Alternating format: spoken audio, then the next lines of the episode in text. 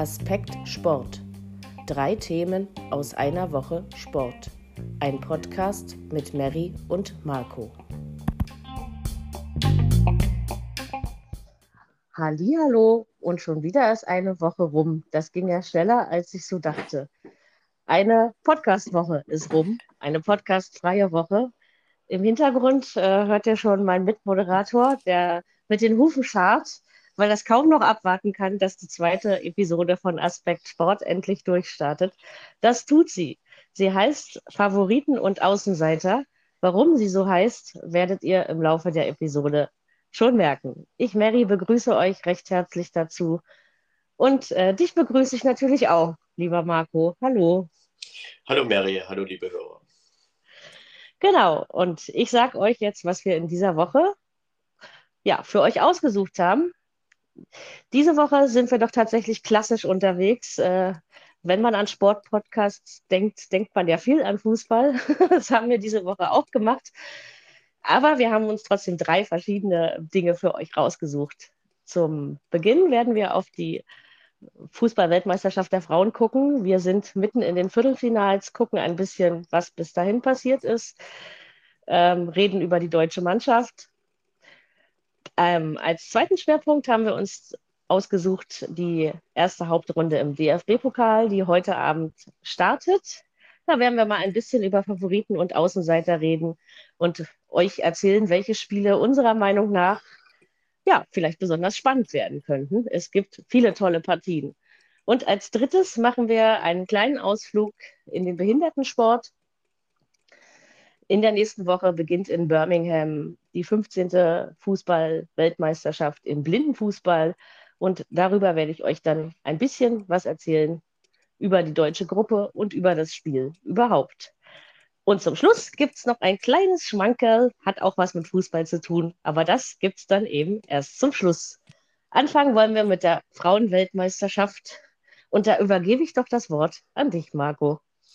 Ja, okay, also erstmal ein kurzer, würde ich sagen, fangen erstmal kurz mit dem Überblick an, was bisher so passiert ist. Ähm, ja, das kann man nur lang und ausschweifend machen oder kurz und nicht ausschweifend. Wir machen mal so ein Mittelding, würde ich sagen. ähm, die Weltmeisterschaft der Frauen, ja, die erste gab es 1991 und ja, 2023 dann eben jetzt in Australien und in Neuseeland. Man hat angefangen 1991 mit 16 Teilnehmern, 2015 wurde das gesteigert in Kanada damals auf 24 Teilnehmer und jetzt sind wir auch bei 32 Teilnehmern angekommen, 2023, äh, wie das auch bei den Männern der Fall ist. Und ja, weil das eben jetzt acht Mannschaften noch mehr sind als vor vier Jahren, gab es natürlich auch ein paar Neulinge, die sich bei diesem Turnier jetzt probieren konnten. Das ist äh, Haiti, Irland, Marokko, Panama, die Philippinen waren das erste, erste Mal dabei, Vietnam, Portugal und Sambia. Ja, mit Sambia hat ja die deutsche Mannschaft im Vorfeld der WM auch so seine ähm, ja, Berührungspunkte gehabt. Sie haben ein Testspiel gegen sie gespielt. Und ähm, ja, im Turnier jetzt selbst waren sie in der Gruppe mit Spanien und Japan. Ich würde denken, ja, diese Gruppe, die ist dann eben auch so ausgegangen. Das war die Gruppe C, wie sie ausgehen sollte, dass eben Spanien, Japan zwei deutliche Siege jeweils gegen die Costa Ricaner und eben Sambia und im direkten Duell hat Spanien dann eben verloren mit 0 zu 4, mit 75 Prozent Ballbesitz gegen Japan. Also das ist schon ein bisschen grotesk, aber am Ende war halt Japan Gruppenerster und Spanien Gruppenzweiter. Ähm, die Parallelgruppe dazu war die Gruppe A mit der Schweiz, Norwegen, Neuseeland und den Philippinen. Das war eine sehr enge Gruppe, aber auch eine sehr torarme Gruppe. Da hat ja die Schweiz mit 2 zu 0 Toren und 5 Punkten zweimal 0 zu 0 gespielt. Gruppensieger sind sie damit geworden. Auch Norwegen hat in einem Spiel sechs Tore erzielt, in zwei Spielen gar keins, am Ende vier Punkte, Gruppenzweiter. Ja, und ähm, Neuseeland, ja, die, sie haben halt am letzten Spieltag gegen die Schweiz eben nicht gewonnen, sondern eben, wie gesagt, 0-0 gespielt und sind dadurch eben nur Dritter geworden, obwohl sie halt einen Auftaktsieg hatten gegen den vierten im Bunde. Das war, waren die Philippinen. Ja, und die hatten aber eben dann ähm, Neuseeland geschlagen und somit war halt alles offen vom letzten Spieltag und ja, am Ende ist es dann eben so ausgegangen, wie gerade erwähnt. Die Gruppe B, würde ich sagen, war am, ja, am eigentlich ausgeglichensten besetzt mit Australien, Gastgeber der zweite, Nigeria, Olympiasieger Kanada und Irland. Ja, Kanada ist hier doch überraschend ausgeschieden. Mhm. Äh, die Mannschaft hat 2021 ja gegen Schweden damals die Goldmedaille bei Olympia geholt. Also ja, genau, 2021 war das damals in Tokio. Und ähm, sie sind aber hier nur Dritter geworden in dieser Gruppe, ähm, weil die Nigerianer eben überraschend sehr stark waren und ähm, da Zweiter geworden sind. Australien hat trotz Niederlage gegen Nigeria Gruppenplatz 1 belegt. Ähm, ja, in Gruppe D haben wir England. Das ist jetzt dann halt wieder die Parallelgruppe. Ähm, aktueller Europameister im letzten Jahr gegen Deutschland das Finale ja nach Verlängerung 2 zu 1 gewonnen. Da war Dänemark, China und Haiti noch da drin und Dänemark ist letztendlich Gruppenzweiter geworden. Ja, warum? Weil sie in der 90. Minute gegen China ein Tor geschossen haben. Obwohl das eigentlich so ein richtiges, schönes 0-0-Spiel war, aber am Ende, ja, sind halt in Gruppe D England und Dänemark weitergekommen. So, dann kommen wir mhm. quasi zur unteren Turnierhälfte. Da waren in Gruppe E die Niederlande, USA, Portugal und Vietnam. Ähm, ja, die Niederlande vor den USA gelandet. USA aktueller Weltmeister, sind ja insgesamt viermal Weltmeister gewesen. Ähm, und äh, im direkten Duell haben sie 1-1 gespielt mit den Niederlanden und dann gegen Portugal am Ende nur 0-0. Und die Niederlande hat halt zweimal gewonnen und einmal unentschieden gespielt und damit sieben Punkte und die USA nur fünf. Ja, ähm, Dazu parallel äh, war die Gruppe G und die Gruppe G war mit Schweden, Südafrika, Italien und Argentinien. Man könnte meinen, im Männerfußball Italien, Argentinien, wunderbare Gruppe. Äh, das ist im Frauenfußball, glaube ich, ein bisschen, bisschen anders. anders ja. Ähm, obwohl man Italien hier, glaube ich, schon äh, eher Platz 2 zugetraut hätte. Also das ist schon eine Überraschung, dass das Südafrika geworden ist. Äh, Südafrika hat aber wirklich gut einfach mitgehalten. Am Ende, ja, in der Nachspielzeit gegen Italien das entscheidende Spiel dann gewonnen. Äh, mhm. Schweden ist seiner Favoritenrolle gerecht geworden. Drei Siege, 9 zu 1 Tore, 9 Punkte. So, und damit haben wir noch eine Konstellation, das ist die Gruppe F und die Gruppe H. Die Gruppe F mit Brasilien, mit Frankreich, mit Jamaika und mit Panama. Ja, mhm. Frankreich gegen Brasilien sollte dann sozusagen das Finale werden. Wer wird Gruppensieger? Das hat Frankreich 2-1 gewonnen. Und Brasilien, ja, eigentlich hatten sie so geplant, okay, dann schlagen wir halt Jamaika am letzten Spieltag und dann ähm, geht es halt weiter.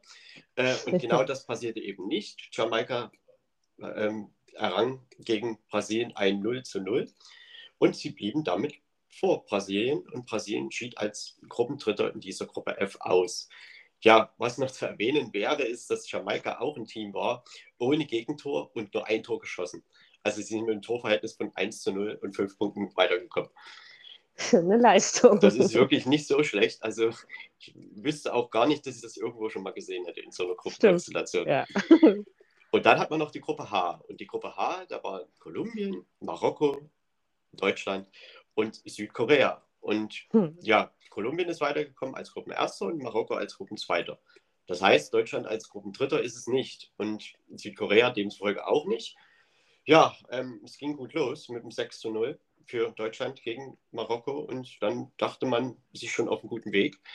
Dann kam eine 1 zu 2 Niederlage gegen Kolumbien und am Ende ein 1 zu 1. Also man hat einen Unentschieden, einen Sieg und eine Niederlage. Das ist sehr schön, aber auch ein Torverhältnis von 8 zu 3, das ist alles wunderbar.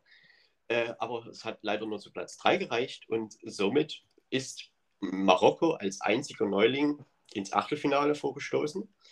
Mhm. Und ja, was ich hier noch ein bisschen kurios finde, das habe ich glaube ich auch noch nicht gesehen. Äh, Marokko hatte ja ein Torverhältnis nach dem ersten Spieltag von 0 zu 6, am Ende zweimal 1 zu 0 gewonnen, also ein Torverhältnis von 2 zu 6 und 6 Punkte und damit ist man halt weitergekommen und Deutschland hatte 4 Punkte und 8 zu 3 Tore. Also wunderbar positives Torverhältnis. Verrückt. Also es ist schon ein bisschen komisch von der Statistik her, aber gut, am Ende, ja, ähm, war es sicherlich so nicht zu erwarten und man möchte ja auch sagen, Deutschland hätte ein Tor mehr gebraucht gegen Südkorea und dann wäre es halt der Gruppensieg gewesen und das Achtelfinale gegen Jamaika. Mary, ähm, ich meine, man kann nun viel darüber sprechen, über dieses Ausscheiden dieser Mannschaft. Ähm, erstmal möchte ich dich fragen, was du allgemein so von dieser WM für einen Eindruck hast. Ja, also ich muss zum einen dazu sagen, dass ich generell nicht der geborene Frauenfußballfan bin. Nicht, weil ich keine Frauen mag und weil ich es nicht äh, toll finden würde, dass Frauen Fußball spielen. Das ist es gar nicht. Äh, aber es war gar nicht, also mir hat die Qualität oft bei den Frauenwettbewerben gefehlt. Die Spiele waren nicht so spannend, man konnte sich wirklich oft an einer Hand abzählen, ähm, wer das gewinnt. Also es hat für mich äh, in den letzten Jahren kaum Anreiz geboten. Das hat sich allerdings mit diesem Turnier geändert. Ähm, ich fand, das Niveau ist deutlich gestiegen im Frauenfußball. Ich fand es auch mal schön, so kleinere Nationen zu sehen oder eben auch mal sowas wie Neuseeland und die Philippinen. Ähm, also es hat mir tatsächlich sehr gut gefallen und ich finde, dass die Qualität sich in den letzten Jahren deutlich gesteigert hat. Es gab ja in den früheren Jahren doch sehr viele hohe Ergebnisse. Das hat man in diesem Turnier auch, aber vielleicht nicht mehr so ge gehäuft, wie das mal war. Ich meine, wir hatten hier auch ein 7-0 von den Niederlanden gegen Vietnam mal oder eben auch diese deutlichen Siege von Japan und äh, auch Spanien, Deutschland, dieser eine deutliche Sieg. Also das gab es schon, aber es gab das Leistungsgefälle war, glaube ich, in den Jahren ja vor vielleicht acht Jahren da, und eben davor, also ich sag mal vor 2015 war das schon deutlich größer. Das und stimmt, ja. ich glaube, das ist jetzt schon, das sieht man, glaube ich, auch an den K.O.-Spielen, würde ich sagen. Also es ist schon sehr eng, denn ich sag mal, deutlich war das Achtelfinale Schweiz gegen Spanien mit 5 zu 1. Dann Japan-Norwegen stand am Ende 3-1, war auch verdient, aber war eben lange auch nur ein 2-1. Ne? Also das, mhm. die Niederlande auch gegen Südafrika würde man ja denken, naja gut, aber die haben auch lange zu rudern gehabt. Und sich gemüht, ja. Mhm. Führen halt am, gewinnen halt am Ende 2-0 führen zur Halbzeit 1-0, also war Südafrika aber lange im Spiel. Und bei Schweden, USA, ich meine, das sind zwei Schwergewichte, ja, ja. Das war 0-0 bis zur 120. Minute, genauso wie bei England, Nigeria. Aber ich sage mal, bei Schweden, USA konnte man, glaube ich, damit rechnen. Und ich sage mal, Schweden ist ja nun mittlerweile auch schon noch eine Runde weiter im Halbfinale. Heute das geschafft ähm, gegen ja, Japan. Und sie haben aber erstmal die USA ausgeschalten im Elfmeterschießen. Und ich muss schon sagen, es war bestimmt auch ein kleiner Schock für die USA. Äh, also das hätten sie, glaube ich, nicht so erwartet. Und ich glaube aber auch, dass sie nicht gegen Schweden spielen wollten im Achtelfinale. Ähm, am Ende, ja, Elfmeterschießen wissen wir ja, dass es dann doch eher so eine 50-50-Geschichte ist. Und ja, da haben halt dann doch die ähm, Mädels aus Schweden, obwohl einige, also es wurden 14 Elfmeter insgesamt geschossen. Am Ende stand es 5 zu 4. Der, der braucht ja noch einen Videobeweis, ne? Der letzte. Am Ende war es dann noch mit, mit Videobeweis. Dann wurde halt damit noch gezeigt, dass der Ball doch mit vollem Umfang hinter der Linie war. Denn die Torhüterin der USA hatte den Ball eigentlich gehalten. Aber er war eben hinter der Linie, das hat man wohl auch gesehen. Und äh, demzufolge war dann Schweden im äh, Viertelfinale. Naja, bei ja. England, Nigeria, das ist natürlich so eine Geschichte gewesen. Ähm, Nigeria hat England auch bis in die 120. Minute getrieben. Und ja, dort würde ich aber sagen, da hat England, also die haben ja dann am Ende auch nur noch zu zehn gespielt.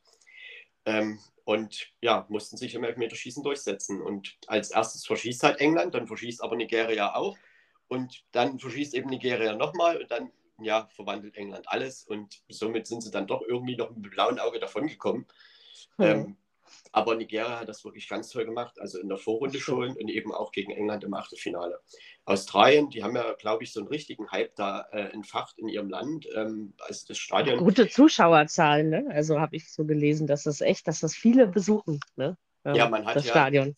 in Sydney zwei Stadien und da hat man das eine große, nee, in Melbourne, nee, in Sydney ist es. Äh, und wo man halt die Australier da jetzt gespielt haben und da waren 75.000 zum Beispiel zu dem äh, Achtelfinale gegen Dänemark. Und das ist auch, selten beim Frauenfußball, oder? Also ja, diese das Zahlen. Ist, das ist schon selten, weil man ja in solchen Stadien gar nicht spielt. Und Stimmt. Äh, soweit ich das mitbekommen habe, hat man dieses Stadion wohl auch noch kurz vor der WM erst äh, mit reingenommen, damit man eben so ein großes Stadion noch hat. Und mhm. äh, ja, es scheint sich ja auch irgendwie zu lohnen. Und ich glaube aber morgen, wenn ich das noch recht in Erinnerung habe, spielen sie in Brisbane. Aber gut, ähm, jedenfalls ist da schon was man jetzt so, ich sag mal, im Fernsehen verfolgen kann, eine Euphorie, zumindest im Stadion.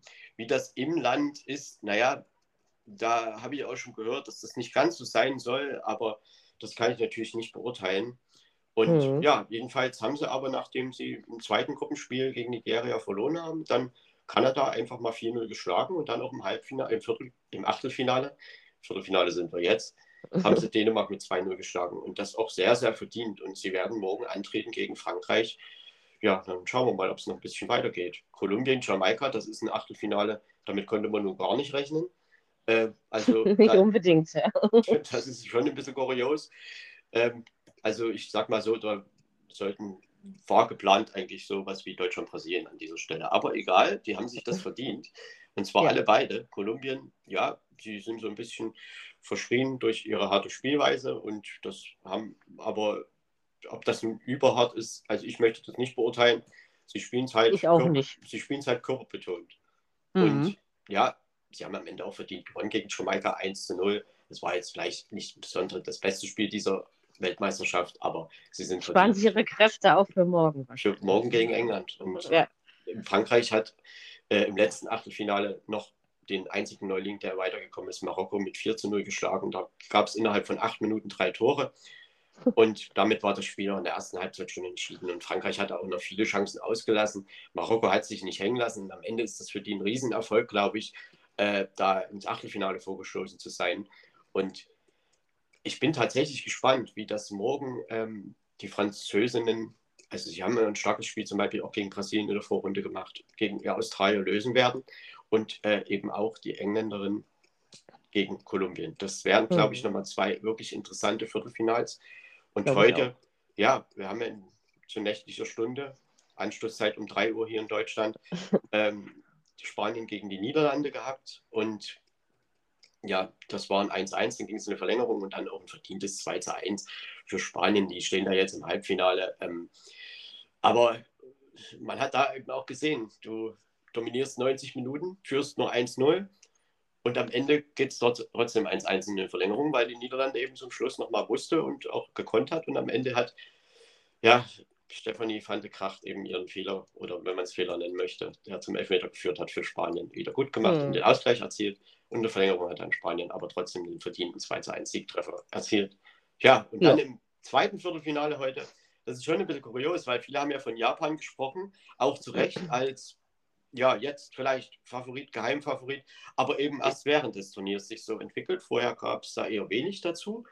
Und heute, ja, trafen sie nun auf Schweden und Schweden, ich sag mal so, ich habe gestern noch so mit jemandem gesprochen und sagte so, wir werden das mal sehen, Schweden wird das ganz eiskalt durchziehen, ihr Tor machen und dann gut einfach weiterkommen.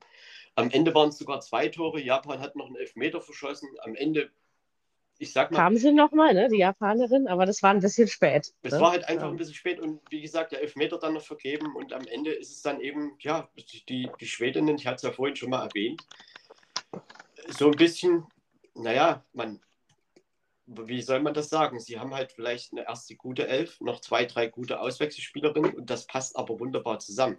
Und die Torhüterin wirklich eine ganz starke Leistung ähm, gegen die USA gezeigt. Also kann ich wirklich gar nicht anders sagen. Und heute eben auch, ja, wenn sie da sein musste, war sie da. Aber Schweden steht halt als Mannschaft insgesamt recht gut. Sie spielen sehr effizient, würde ich sagen. Ne? Also die wissen genau, was sie zu tun hat. Man hat schon so einen sehr kompletten Eindruck, finde ich, von, von diesem schwedischen Team. Also nicht, dass mich das grundsätzlich überrascht. Ne? Schweden ist gar nicht so schlecht in der Weltrangliste platziert.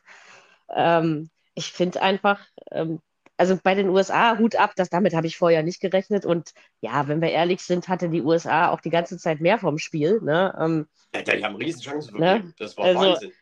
Aber am Ende ist es dann eben so gelaufen und, und heute haben sie es trotzdem auch gut gemacht, wo man, wie du schon gesagt hast, Japan wurde ja im Turnier, Turnier immer höher gehypt, auch, auch zu Recht. Ne? Die haben sich wirklich gut entwickelt in diesem Turnier. Aber ich muss dir dabei pflichten, ich habe auch gedacht, äh, das machen die Schwedinnen. Also die gefallen mir richtig gut, so als, als komplette Mannschaft. Und man muss jetzt halt wirklich mal sehen, jetzt, ich sag mal, Spanien ist ja jetzt der nächste Gegner im Halbfinale und das ist eine Mannschaft, die, ja, die führt ja irgendwie alle Turnierstatistiken an. Passquote und Torschüsse und was auch immer man da messen kann. Und Schweden ist ja nun vielleicht so ein bisschen das Gegenteil. Und halt, die haben das eiskalt gegen die USA irgendwie verteidigt und heute eben auch. Und ich, ich meine, Spanien ist zum ersten Mal im Halbfinale, Schweden mhm. zum fünften Mal. Und Schweden hat es halt bisher, sie waren, ja, wie gesagt, jetzt zum fünften Mal im Halbfinale, haben es aber nie durchgezogen bis zum Ende. Haben ja immer stimmt. irgendwie verloren, ne? auch gegen deutsche Vielleicht klappt es diesmal. Zum Beispiel 2003, ne? wo die DFB 11 sich geschlagen stimmt. hat im Endspiel. Und eben auch vor zwei Jahren gegen Kanada im Olympiafinale und so weiter. So, und jetzt, ja, schafft es Schweden ins Finale. Wir werden es am Dienstag sehen. Ich, ich glaube, das ist schon sehr offen, aber man könnte sich das schon mal vorstellen, weil, ja, ja warum? Es ist, ich meine, traust du dir irgendwas zu? Man müsste ja die Spiele, sechs Mannschaften sind es ja noch, irgendwas zu sagen, wer am Ende das Finale bestreiten wird? So richtig, also ich glaube schon, dass es, äh, dass es die Schwedinnen also schaffen können. Tja, und auf der anderen Seite der Medaille, das ist wirklich nicht so einfach, ne? Ähm, ja, ja, weil jede Mannschaft hat ja irgendwo jetzt seine, also man findet schon Gründe, warum sie jetzt da noch sind, wo sie sind. Und äh, es ist halt, man sieht das, hat das ja in Japan gesehen. Vielleicht äh, die Engländerin. Eben auch geht, ja. Die Engländerin. Könnte ich mir vorstellen. Also ich könnte, na gut, ja, natürlich. Als Finale, meine ich. Schweden, England. Schweden, England. Ich hm. würde, ich sage ähm, Schweden, Frankreich. Also wir haben es quasi nach Europa verlegt. Ja, Turnier. wir werden sehen, ob morgen eben Kolumbien und doch die Überraschung schafft. Ob Kolumbien Oder... was ausrichten kann, ob Australien was ausrichten kann. Jo, das ja. ist dann morgen um 9 Uhr und um 12.30 Uhr. Stimmt. Mhm. Und dann schauen wir mal, ob es dann am Ende ein rein europäisches Halbfinale gibt oder eben nicht. Und natürlich wäre es schon toll, wenn auch die Australien da äh, morgen Frankreich schlagen würde und äh, am Ende dann das Halbfinale nochmal spielen dürfte. Wäre das schön für das Land auch also, einfach. Also, das ne? würde ich schon ähm, gut finden auch. Also, also, diese Stimmung da in den Stadien, obwohl ich fand sie ja auch in Neuseeland ganz schön, muss ich schon sagen. Also so dieses niedliche Land, ja. Ähm, nee, aber die machen schon Spaß, die australischen Fans, finde ich. Also. Und ich, ich möchte auch mal sagen, die Schwedinnen, das sind so, ist so eine Mannschaft. Also wenn ich die Spielerin so höre, so Rolfö, Aslani, also als würde ich die schon ewig kennen. Also, so, also ich weiß nicht, ich, also die Namen, die sind mir schon so lange bewusst und ich meine, das ist wahrscheinlich auch irgendwie die letzte äh, WM, wo sie vielleicht wirklich nochmal diesen Titel holen können mit dieser Generation. Also mhm. Caroline Seeger wird abtreten, dann gerade jetzt nochmal genau dieses Thema nochmal, Martha hat ja die letzte WM für Brasilien ja, gespielt, ja. dann ähm, Christine Sinclair für Kanada, ähm, also da gab es ja Rapino für, für die USA, also das, mhm. das sind ja, werden ja jetzt einige abtreten, so die Generation, die halt ja jetzt in den letzten 10, 15 Jahren den Frauenfußball irgendwie geprägt hat.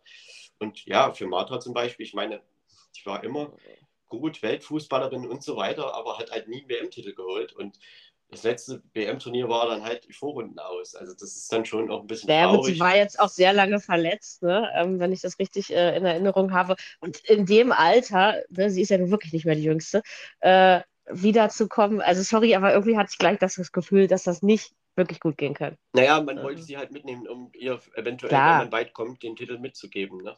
Also, Natürlich, das kann man ja auch irgendwie nachvollziehen. Das lag jetzt ja nicht äh, ausschließlich daran, dass Marta nicht mehr so funktioniert wie früher, dass äh, Brasilien nicht mehr dabei ist. Nein, ne? wenn man Brasilien im ersten Spiel gesehen hat, da, da konntest du dir nie vorstellen, dass die gegen Jamaika nicht ein Tor schießen. Also das war richtig, richtig gut. Aber, ja, ja, aber dann, ne? Das konnte ich mir Was? von der deutschen Mannschaft auch nicht vorstellen. Also insofern, über dieses Thema reden wir jetzt noch mal ganz kurz. Äh, ja, Mary, welche Probleme würdest du da sehen? Also ich sag mal, vielleicht äh, zur deutschen Frauennationalmannschaft, jetzt bezogen auf dieses Turnier, aber vielleicht auch ein bisschen allgemeiner gehalten. Ich meine, um die DFB-Teams ist es ja aktuell gerade nicht so gut bestellt. Ja, das kann man, glaube ich, so verschiedenartig äh, argumentieren. Also ähm, was dieses Turnier angeht, finde ich, sind zwei Dinge, die mir ähm, sehr aufgefallen sind. Zum einen ist mir dieses Spiel zu sehr auf Alexandra Popp ausgerichtet. Nichts gegen Alexandra Popp, aber es gibt keine Ersatzlösung. Dieses Gefühl hatte man ähm, bei diesem Turnier. Und ich finde auch, die Nominierungen und teilweise Aus- und Einwechslungen, die Martina Voss-Tecklenburg vorgenommen hat, ein bisschen unglücklich gewählt. Ähm, wie gesagt, Marokko, das war ein guter Einstand, aber in dem Spiel gegen Kolumbien hast du einfach Schwachstellen gesehen, die du auch schon gegen Sambia in der Vor also in dem letzten Test gesehen hast. Ähm, klar hatten wir ein paar Verletzungsprobleme in der deutschen Mannschaft. Ich bin aber immer der Meinung, die haben andere auch, sich dahinter ausschließlich zu verstecken.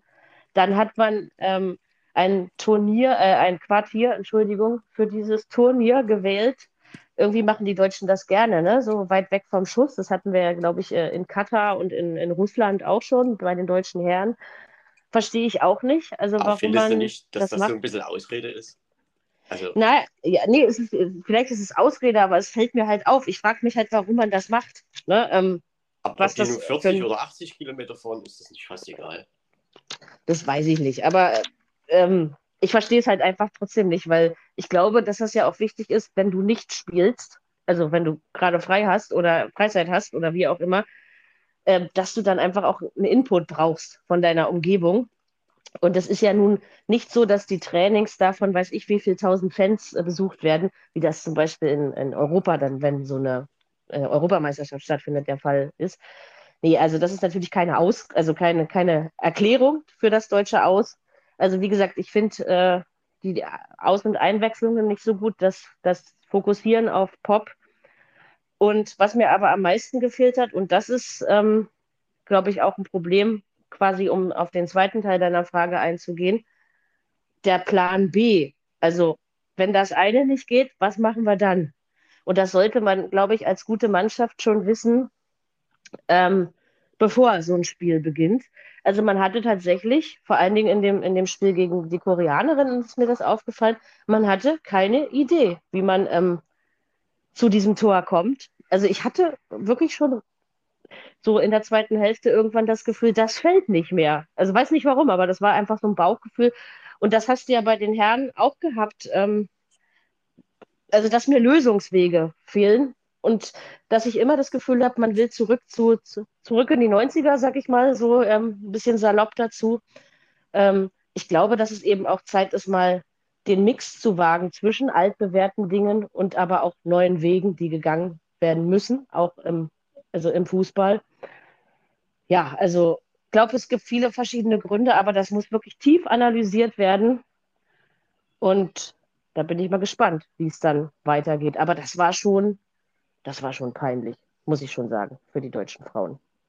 Ja, das war halt insofern, weil die Gruppe einfach, also man, vom Papier her war das halt, da war schon irgendwo fast die leichteste, ne? Das muss man schon ehrlich Ja, sagen. das stimmt schon. Und ähm, ja, trotzdem sind die Verletzungsprobleme schon, ja, aber darauf, also ich meine, Caroline Simon verletzt sich halt im letzten Tor, im letzten Testspiel vor der Weltmeisterschaft. Das ist sehr schwierig gewesen, weil halt genau die Außenverteidigerposition eben das Problem war.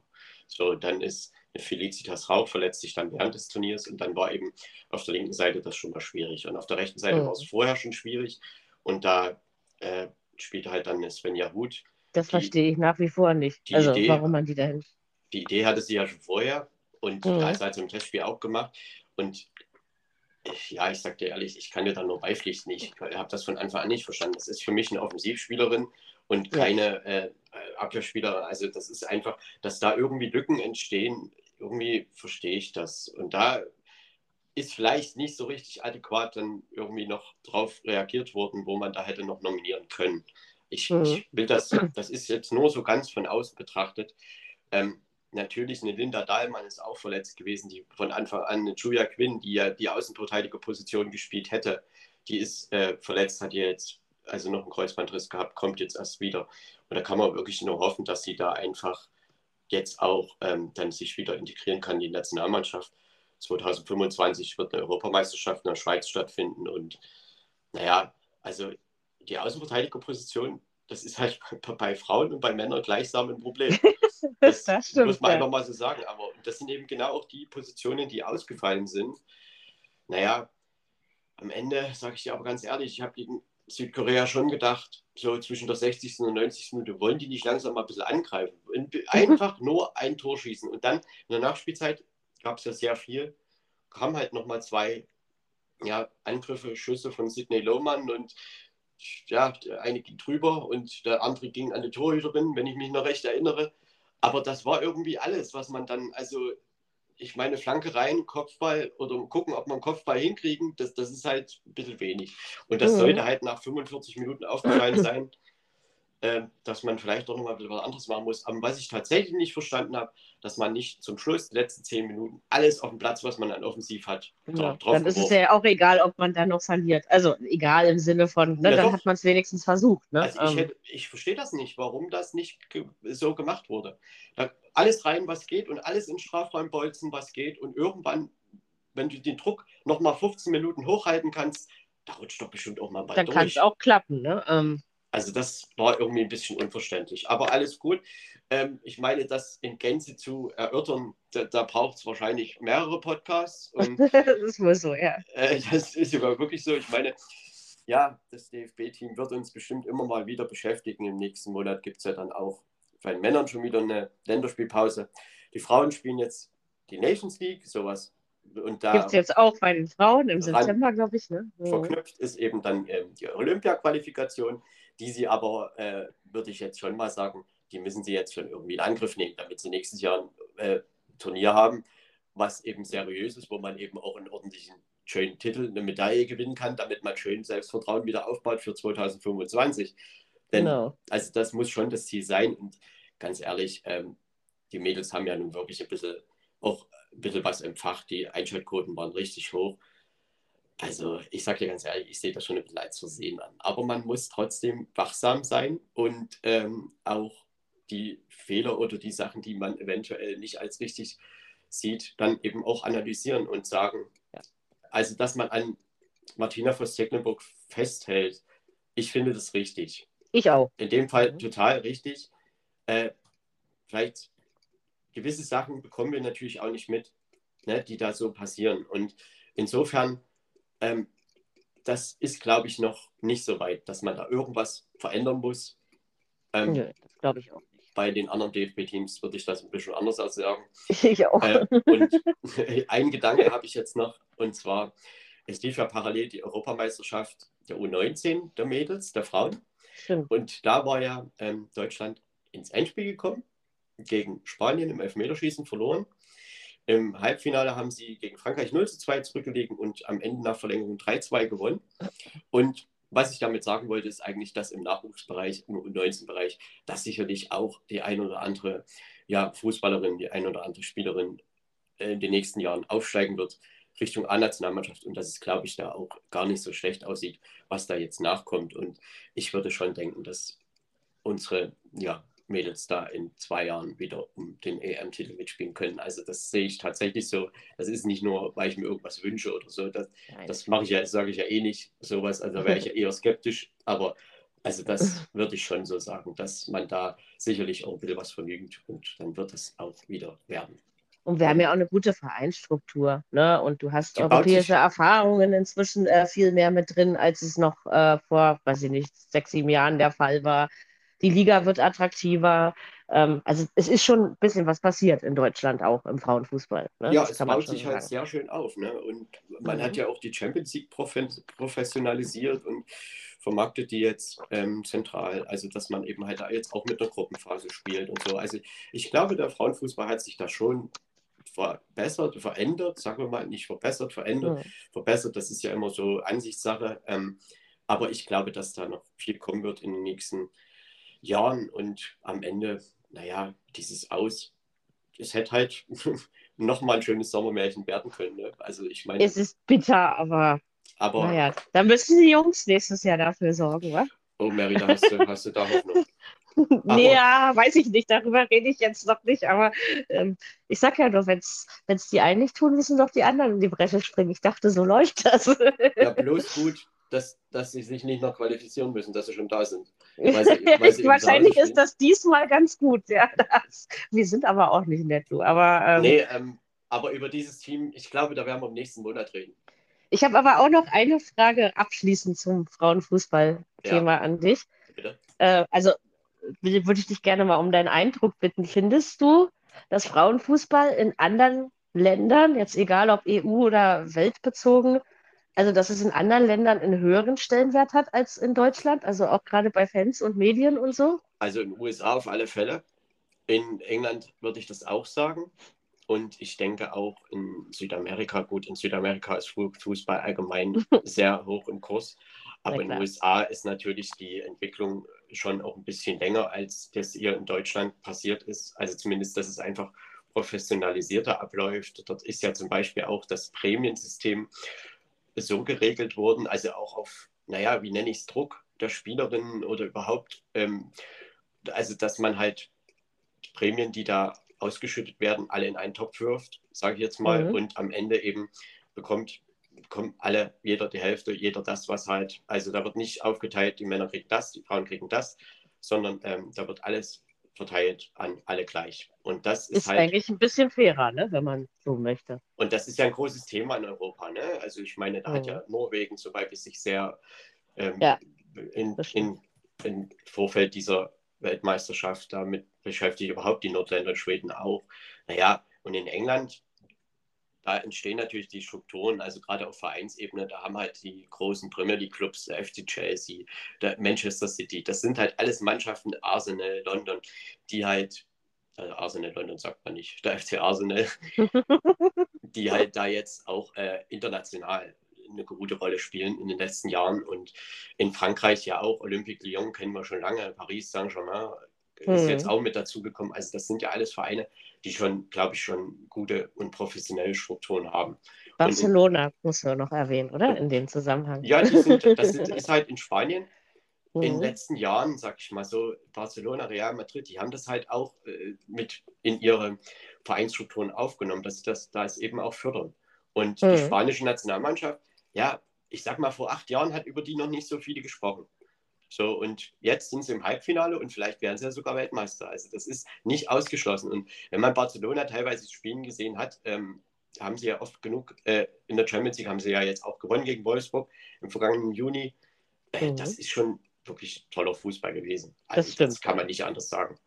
Und eine, auch eine, am Ende eine Weltauswahl. Ne? Dort wechselt ja alles hin, was da, ähm, also das mischt sich auch langsam. Und ich glaube, der Transfermarkt bei den Frauen, der kommt eben auch so langsam in Gang. Hm. Schön, wenn wir vielleicht am Ende doch ähm, quasi noch ein bisschen gleichberechtigter. Nicht, dass ich jetzt irgendwelche feministischen ähm, Frauenlanzen brechen möchte, dafür bin ich echt nicht der Typ. Ähm, aber ich finde schon, äh, die Mädels rackern sich genauso ab und leisten genauso ihre Arbeit. Äh, da finde ich, dass sie genau das Gleiche verdient haben wie die Männer. Ne? Und in, in also. Deutschland ist es halt so, ich meine, der FC Bayern München versucht sich da natürlich zu professionalisieren. Der VfL Wolfsburg auch. Und das sind sie ja auch schon länger. Ich meine, die haben ja auch die Champions League schon gewonnen, standen jetzt wieder im Finale. Ähm, und am Ende, ja, geht es natürlich wie auch im Männerfußball um die internationale, naja, dass man konkurrenzfähig wird. Und mhm. aber trotzdem will man natürlich auch in der eigenen Liga das nicht verlieren. Denn wenn jetzt nur Bayern München und Wolfsburg da oben drüber stehen und alle anderen nicht mitkommen, dann ist die Liga eben auch irgendwann mal nichts mehr, nicht mehr so viel wert. Und das wäre dann eben auch schade. Aber ich habe schon den Eindruck, dass das auch in anderen Vereinen sich so schon professionalisiert. Sicherlich, naja, ähm, bei, in manchen Standorten ein bisschen schneller und ein bisschen mehr. Und, und in manchen geht es wieder zurück, ne? wie Potsdam, was ja doch auch ein Vorreiterclub ne? für den Frauenfußball war. Und jetzt Fälle. ist ja abgestiegen. Ne? Ähm, ja. Und die das werden fand schon krass. vermutlich auch so schnell nicht wiederkommen. Das muss man einfach so ehrlich sagen. Also am Ende ist es aber trotzdem so, dass gerade Bayern, ich meine, das sind auch schon zum Beispiel Georgia Stanway von, aus England, also die englische Spielerin, die ist ja da jetzt letzte Saison hingewechselt. Also die, in München waren schon einige Niederländerinnen. Also das ist auch in Wolfsburg ja international. Und insofern, das, ähm, wir müssen ja, um international konkurrenzfähig zu sein, müssen sie das ja auch irgendwie versuchen. Und naja, dass die Liga im Frauenfußball, also die, ich meine jetzt die deutsche Frauenbundesliga, mhm. also ich glaube auch da hat die Qualität in den letzten Jahren zugenommen und das ist durchaus sinnvoll und auch mal es wert, da reinzuschauen. Ja, da stimme ich dir zu. Das ist ein gutes Schlusswort, würde ich sagen. So können wir das stehen lassen. National ist schon ganz gut. Du hast den Bogen also wieder ähm, mal perfekt gespannt, als hättest du es vorher geübt. Wir kommen jetzt auch zu was Nationalem, nämlich zum DFB-Pokal der Herren. Es gibt ja Leute, die die erste Runde nicht abkönnen, weil es äh, kenne ich wirklich welche, ja, weil es dann irgendwie 6-1, 7-0, 5-0 oder was weiß ich was gibt. Ich finde, dass auch diese Spiele ihren Reiz haben.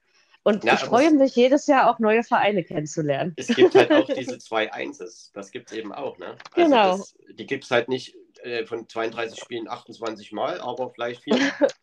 Und das ist es ja dann auch schon wert. Und das ist auch in dieser Saison wieder so. Heute Abend geht's los mit dem DFB-Pokal, mit den ersten Spielen.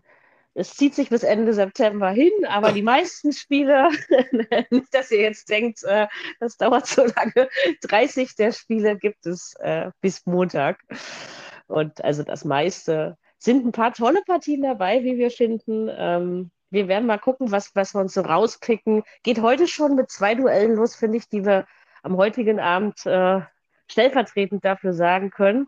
Mein kleiner Lieblingsfavoritverein ist jetzt im Moment der FC Saarbrücken.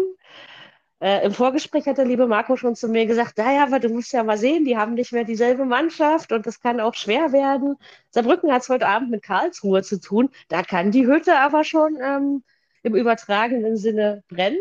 Ich hoffe einfach, dass es dort eine richtig schöne Pokalstimmung gibt. Das ist richtig im Ludwigspark, das Stadion ist umgebaut worden, äh, Mhm. sind, glaube ich, 16.000 Zuschauer und aus Karlsruhe fährt man da auch nicht so lange dahin. Also wird auch der KSC einen ordentlichen schönen Auswärtsblock mitbringen. Und äh, Ja. das wird, kann ein richtig, richtig langer Pokalabend in Saarbrücken werden. Und am Ende, äh, ganz ehrlich, ähm, also ich traue KSC in dieser Saison viel zu. Aber Saarbrücken ist schon immer so ein bisschen so eine kleine heimliche Liebe von mir. Ja, bei Also mir insofern- Ähm, ja, weil ich das noch so in Erinnerung habe aus den 90er Jahren in der ersten Bundesliga. Also das waren so die Anfänge. Ich habe letztes Jahr mit ihnen gelitten, ne, beim In, ja, ich meine, das, Drittligaspieltag sozusagen beim letzten. das war schon auch ein bisschen wahnsinnig, ja. Wir waren doch eigentlich schon durch. ja, ja. Und am Ende, ja, ähm, Saarbrücken gegen Karlsruhe. Wird Das spannend. tolles Duell, ja. Genauso wie um 20.45 Uhr heute Abend Eintracht Braunschweig gegen Schalke Genau. 04. Da freue ich mich auch drauf. Zweitligaduell. Ja, Stimmt. Schalke wird einen ordentlichen Auswärtsblock mitbringen. Und das ist dann richtig unter Flutlicht. Mary, also ich meine, ich habe mir mal so ein paar Pokalüberraschungen angeguckt. Da war Ja. Der Eintracht Braunschweig als Ja, erst, erstgenannter Verein dabei. ich weiß gar nicht, äh, woran du jetzt genau denkst. ja, zum Beispiel war da auch der Hertha mal dabei. Ich weiß. Äh, und jedes Mal, wenn ich dann bei den Pokal, äh, äh, bin, um die zu tippen oder um sie mir anzusehen, immer wenn ich dann Eintracht Braunschweig sehe, denke ich, ah ja, bei denen ist es mal passiert. Nicht nur bei denen, ja. Äh, Hertha ist ja Weltmeister im Rausfliegen in der ersten Runde. Aber ähm, nee, das glaube- wird auf jeden Fall toll, äh, Braunschweig gegen Schalke. Gegen Braunschweig sind Hertha, glaube ich, sogar zweimal rausgeflogen. Das war Kann einmal, schon sein, ja. äh, war das nicht vor zwei, drei Jahren mal so ein verrücktes 5 zu 4? Stimmt, ähm, mit, äh, genau, ja, jetzt wo du es sagst, du hast recht. Das, da habe ich mich noch geärgert, das weiß ich, ja. Und wie Mhm. würdest du das sehen, äh, morgen um 13 Uhr bei- in Jena, bei Carl Zeiss Jena? Ähm, ja, also vom Papier her sollte man ja denken, Zweitligist gegen Viertligist. Ähm, klare Sache, aber wie gesagt, die Hertha ist, ich weiß nicht, ähm, ich glaube in den letzten 14 oder 15 Jahren, oder ich weiß nicht, bestimmt elfmal rausgeflogen gefühlt oder acht oder neunmal, also auf jeden Fall ziemlich oft gegen solche Vereine. Äh, ich traue der Hertha den Sieg zu, aber das wird jetzt hier kein, keins dieser 4, 5, 6, 0 Spiele, sondern äh, wenn überhaupt mit einem Torunterschied, weil Jena zu Hause, die haben da auch eine ordentliche Fanbase. Klar, ich denke, die Berliner bringen ein paar mit, weil der Weg ist ja nun auch nicht sonderlich weit. Ich hoffe das Beste für die Hertha, aber man ist ja nun auch nicht gut in die Zweitligasaison gestartet. Ähm, und 1 zu 0 ist das Lieblingsergebnis. Die einzige Frage, die sich dann also nur noch stellt, ist, wie rum wird es ausgehen? Aber ich sage mal, das Spiel endet 1 zu 0.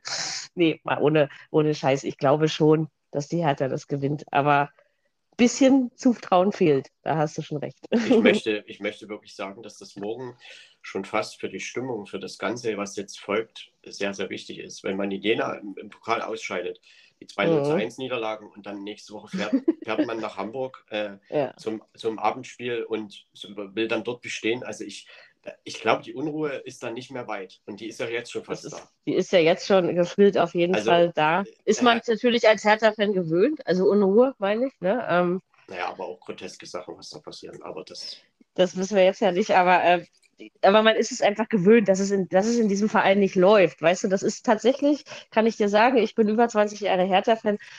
Nee, es stimmt nicht. Doch, doch stimmt. 25 Jahre bin ich jetzt Hertha-Fan und ich muss dir sagen, es überrascht mich einfach nicht mehr. Es ist, äh, man nimmt es hin. Ja, man nimmt es einfach hin. Aber ich denke gerne an die Jürgen Röber-Zeiten und an ein Nebelspiel gegen Barcelona oder sowas zurück. Und wer weiß, vielleicht kann man auch morgen in Jena ähm, Selbstbewusstsein tanken. Zu gönnen wäre es mein Blau-Weißen. Was haben wir denn noch so, Marco, für tolle Spiele? Ja, eines möchte ich noch nachtragen zu heute. Das ist nämlich der einzige Bundesligist, der heute spielt. Das ist Borussia Mönchengladbach gegen TuS Bersenbrück. TuS Bersenbrück. Wo ist denn das? Ist in Niedersachsen. ein Oberligist. Und ja, ähm, Gladbach heute Abend sozusagen hält die Fahne der Bundesligisten hoch.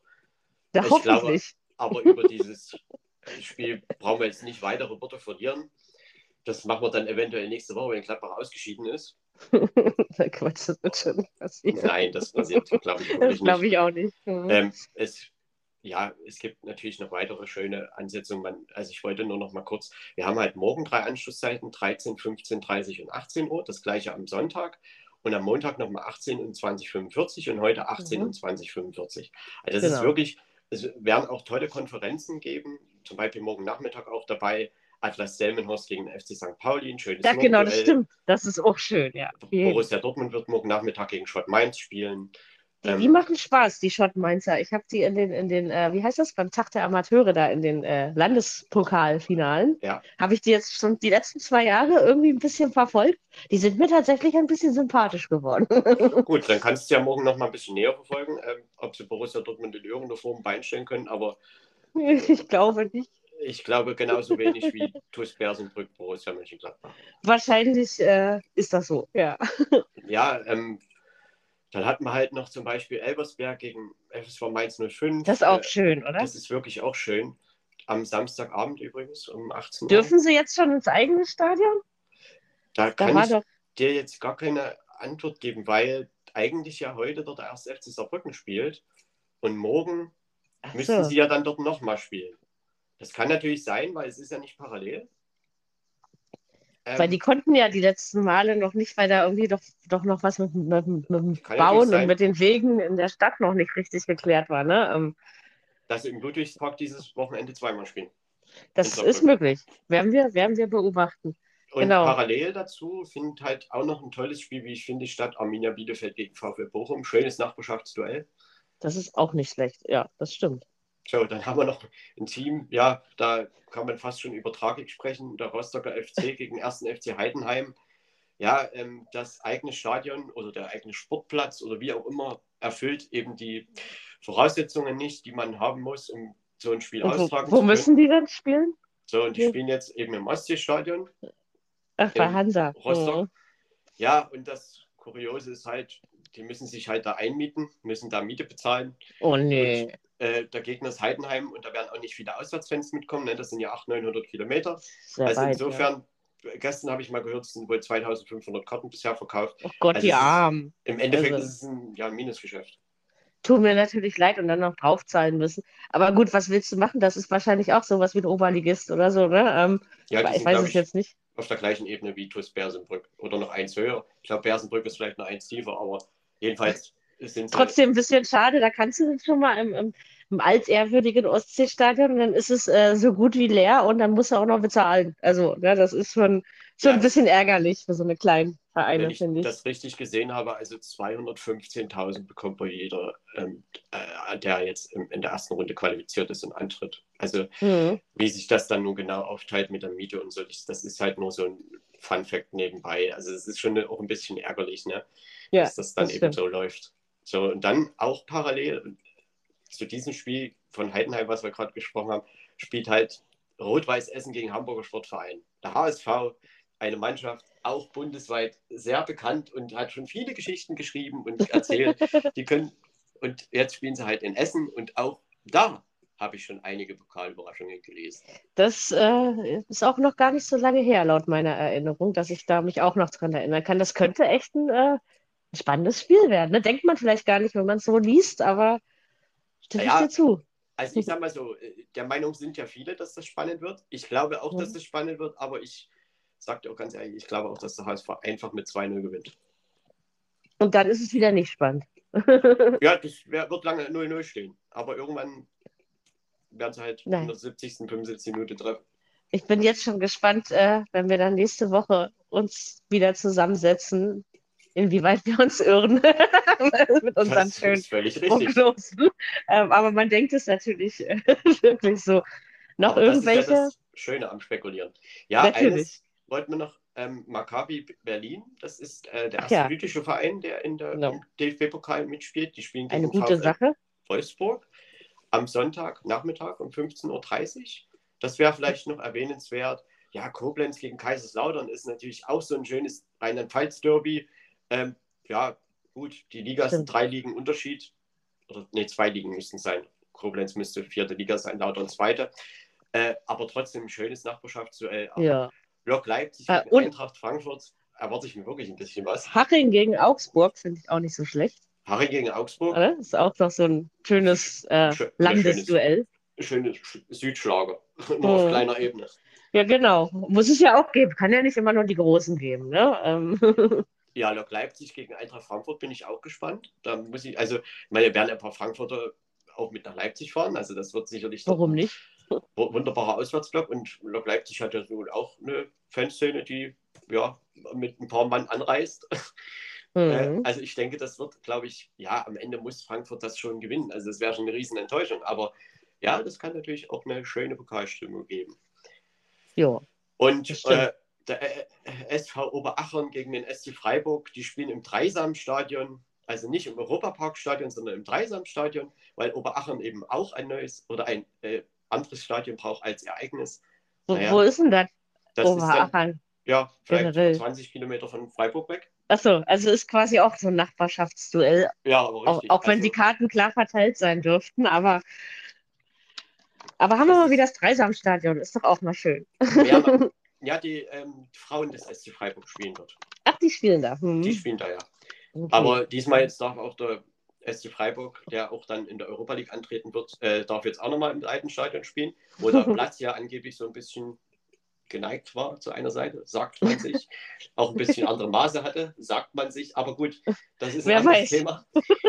ähm, jedenfalls wird das auch dort stattfinden. Ja, ähm, Mhm. Spannung erwarte ich da nicht. Ich auch nicht. Ähm, ja, Energie Cottbus darf zu Hause spielen, ist ja ein Viertligist, klar, gegen Paderborn. Union Berlin spielt bei Astoria Waldorf, auch ein Regionalligist. Und Wo ist denn das wieder? das ist in Baden-Württemberg, wenn mich nicht Okay. alles täuscht. Regionalligist. Ja. das finde ich jedes Jahr wieder spannend, jemanden zu haben, den ich fragen kann, wo das liegt. genau. Und dazu parallel haben sie äh, noch gelegt, FSV Frankfurt auch, Regionalliga Südwest gegen Hansa Rostock. Gegen Hansa, genau. Also da Mhm. spielt quasi Cottbus, Union und Hansa parallel. Ist eigentlich auch nicht so äh, unspannend. Ja. Ja, das kann man mal machen. Ja, Ja. und dann äh, am Montag ähm, Homburg gegen Darmstadt, finde ich so aus nostalgischen Gründen, finde ich das cool, weil Homburg ist ja auch so ein früherer ja, Zweitligist und Darmstadt ist ja auch eine Mannschaft, die jetzt wieder aufgestiegen ist und so. Also ich finde das irgendwie, solche Duelle, das, das finde ich richtig gut. Das macht den Pokal aus. Ne? Auf alle Fälle. Mhm. Gut, ähm, Regensburg, Magdeburg, Lübeck, Hoffenheim, die haben jetzt nicht so viel miteinander zu tun. äh, aber dann eben am Montagabend, ich glaube, da können wir uns auch mal alle freuen, auf VfL Osnabrück gegen 1. FC Köln. Das ist auch schön, ja. Stimmt. Das ist ein schönes Flutlichtspiel. Bremer Brücke, Köln wird mit einigen Fans dahin fahren. Und ja, Dass an der Bremer Brücke komische Dinge passieren, wissen wir spätestens seit dem Saisonfinale der dritten Liga in der letzten Saison. Also äh, das Stadion ist immer für irgendwas gut, ne? aber, das ist wirklich Wahnsinn, wie sich das immer wieder gleich oder was da immer wieder rauskommt. Es ist ja nicht die erste Sensation gewesen. Ich meine, das, was Nee. da am letzten Spieltag passiert ist, das kannst du dir nicht ausdenken. Aber, aber das, was da vorher, ich meine, dort haben schon einige Bundesligisten einfach mal federn lassen müssen. Das stimmt. Das ist- also Immer und immer wieder passiert. deswegen, da muss man auf jeden Fall ähm, ein Ohr oder ein Auge drauf haben ähm, auf die Bremer Brücke am Montagabend. Werde ich Also- auf jeden Fall tun. Wird, wird wirklich, ich glaube, das wird gut. Und ich hoffe einfach, dass das auch eng wird. Also, wenn, wenn so ein Spiel wird ja nur spannend, wenn der Bundesligist nach, nicht nach 30 Minuten 2-0 führt. So, Das stimmt. Wenn es möglichst lange 0-0 oder so steht, dann ist es am äh, besten noch der äh, unterklassige Verein vor der Pause in Führung geht. Ne, das ist, leider passiert das ja viel zu selten, wie ich persönlich immer finde. Ähm, ich gönne das denen einfach immer so. Und was ich auch immer interessant finde, wenn dann so ein Spiel mal über 120 Minuten geht und diese ganzen Amateurspieler, die sind das ja nicht so gewöhnt, ne? Dieses, dieses Tempo auch und wie sie dann alle mit Krämpfen auf dem Platz liegen und nicht mehr können. Das tut mir dann immer fast schon so ein bisschen mit weh, ja, wenn ich das so. Aber sie kämpfen wunderbar. Also der Kampfgeist von diesen kleinen Mannschaften, das ist auch etwas für mich, was den Pokal auf jeden Fall ausmacht. Ne? Dieses und Dabeisein ist alles. Was halt immer noch was halt wirklich interessant ist, dass ja die Runde, die erste Runde, das Wochenende, das wird ja jetzt, sag ich mal, seit ein paar Jahren so gespielt, vor dem ersten Spieltag. Und mhm. die unterklassigen Ligen sind halt da meist schon in der Saison. Und das gilt genau. ja dieses Jahr für die zweite, dritte Liga, für die Regionalligen. Nur die erste genau. Liga, die haben noch kein Pflichtspiel gespielt. Und das ist ja genau das, wo das Überraschungspotenzial eben dann eben wartet. Also, weil manche Bundesligisten wissen halt vielleicht noch nicht so richtig, wo sie stehen. Wo sie stehen, genau. Und ja. das ist dann eben so ein bisschen die Chance der Kleinen. Ähm, ja. Wenigstens mal ein bisschen ärgern oder ein Beinchen stellen. Also ein bisschen für Aufregung sorgen. Ich glaube, das reicht vielen. Und ich glaube, das ist wirklich so, viele genießen einfach auch diesen Moment, ne? dass sie das mal spielen dürfen, mal gegen einen großen Verein. Ne? Ähm, Auf alle Fälle. Also es ist schon immer sehr schön, der Pokal. Aber um, große Vereine, ne? Zwei fehlen noch. Naja, am Ende, weißt du, ich meine, Preußen Münster spielt gegen Bayern München am 26. September genau. und am 27. September Wiesbaden. Wen Wiesbaden gegen Leipzig. RB Leipzig. Ich, ich, würde ja behaupten, dass die an diesem Wochenende größere Chancen haben, da weiterzukommen, äh, hätten sie. Aber Ende September wird Bayern 4-0 in Münster gewinnen und Leipzig eben 3-0 in den Wien. So. Das kann sein. Genau. Warum das so ist, können wir auch noch kurz erklären. Das hatten wir, glaube ich, letztes Jahr auch schon. Ich weiß gar nicht, wie lange das schon so ist, aber letztes Jahr war das meiner Ansicht nach auch schon so. Es findet morgen der Supercup statt zwischen Bayern und Leipzig. Abends um 20.45 Uhr ist, glaube ich, an Pfiff, meiner Ansicht nach. Ja, ist richtig. Und deswegen, jetzt habe ich zweimal meiner Ansicht nach in einem Satz gesagt, das war nicht so gut, aber ich gelobe Besserung. Das machen andere auch. Dann ist ja gut. Äh, und deswegen gibt es diese beiden Spiele erst ich, als ich vorhin tippte, dachte ich, hä, haben die sich verschrieben? Aber ja, dann ist mir das natürlich auch wieder eingefallen. Ähm, genau, das gibt es dann hintenrum sozusagen, wenn alles ja. eigentlich schon vorbei ist. Schön zwischen, zwischen zwei Champions League spielen, das kann man schon mal machen, damit die wenigstens noch ein paar englische Wochen mehr haben. Genau. Insofern, wenn man nicht aus dem Rhythmus kommt, ne? Äh, richtig, damit sie sich ordentlich einspielen können, dass sie dann auch fit sind im Januar. Äh, nee, alles gut. Also insofern, ich sag mal so, Preußen Münster gegen Bayern München, die Ansetzung selbst hat schon was. Das muss ich schon hm. mal sagen. Aber ja, gut, Mary, ich meine mal ganz ehrlich, klar wird morgen auch über den Supercup berichtet und viel geredet. Also so richtig, weiß ich auch nicht. Das ist halt Warum so man das so macht, das ja, so anzupfeifen, verstehe ich nicht, ehrlich Supercup, gesagt den muss es gut, die Community Schild gibt es ja auch in England. Äh, gab es ja letzten Sonntag. Aber mit. wie war denn das früher? Gab es den nicht einfach immer vor der Saison? Ja, man hat den dann oder? immer an einem Mittwochabend oder so gespielt. Genau, also ich meine doch, dass das, wie gesagt, so alt sind wir beide ja nur auch noch nicht. Also, das, aber es fühlt sich an, als wäre es schon ewig her, oder? Irgendwie also so. Das, äh, was jetzt da gemacht wird mit Samstagabend, also ich würde behaupten, das ist zum zweiten oder zum dritten Mal erst. Mhm, genau, irgendwie so, ja. Und ähm, ja, also ich, ich fände es schon irgendwie cooler, wenn die Bayern dieses Wochenende nach Münster fahren müssten. Das muss ich, ich mir mal ganz ehrlich sagen. Ja, Und aber ja, das können wir leider nicht. Wiesbaden ist auch auf einem guten Level. Also, die könnten schon RB Leipzig jetzt. Ich meine, was soll das Ende September? Das wird halt. naja, gut. Brauchen wir. wir ist so. Halt auch ein bisschen äh, Supercup noch spielen. Und ja, in England gab es ja. ein schönes Elfmeterschießen am letzten Sonntag zwischen Arsenal und Manchester City. Und da hat Manchester City nicht gewonnen. Das stimmt. Und morgen, ja, wer weiß, wie weit Gucken wir mal, wer die da beiden gewinnt. es treiben werden. Vielleicht sehen wir ja da auch noch ein bisschen äh, Elfmeterschießen oder irgendwas in diese Richtung. Äh, ich hoffe, es wird nicht so langweilig. Ja, das ist richtig. Aber ich sag mal so, wie sehr man dieses Spiel braucht, das müssen wir jetzt nicht erörtern. nee, das stimmt. Vor allen Dingen, nur weil wir es vielleicht nicht so sehr brauchen, könnte es ja anderen Menschen das ist richtig. Also ich meine, ich möchte ja auch zugeben, ich gucke ja auch rein. Das ist ja nicht so, Ja, ich ja auch. Aber äh, wenn es dann wirklich langweilig wird, ist, das sind tatsächlich Spiele, bei denen ich einschlafen kann. Das äh, funktioniert bei mir tatsächlich gut. Ne? Und das sollen sie mir doch ersparen. Ich möchte das dann als schönen Abschluss für meinen Samstagabend. Bitte ein ordentliches Spiel, die Herren aus München und Leipzig. Heute Abend im ZDF das Spiel Eintracht Braunschweig gegen Schalke, morgen in Sat 1 dieses Supercup-Spiel und am Montag in der ARD nochmal Osnabrück gegen Köln. Ja, Ja. und Ende September dann bei ARD und ZDF auch die beiden Spiele mit Leipzig mit Bayern-Beteiligung. Ja, und Sky überträgt ja sowieso Im Radio 63. müsste es doch zumindest die Einzelspiele geben oder gibt es da inzwischen auch Konferenzen? Äh, es wird Im Konferenzen Pokal. geben.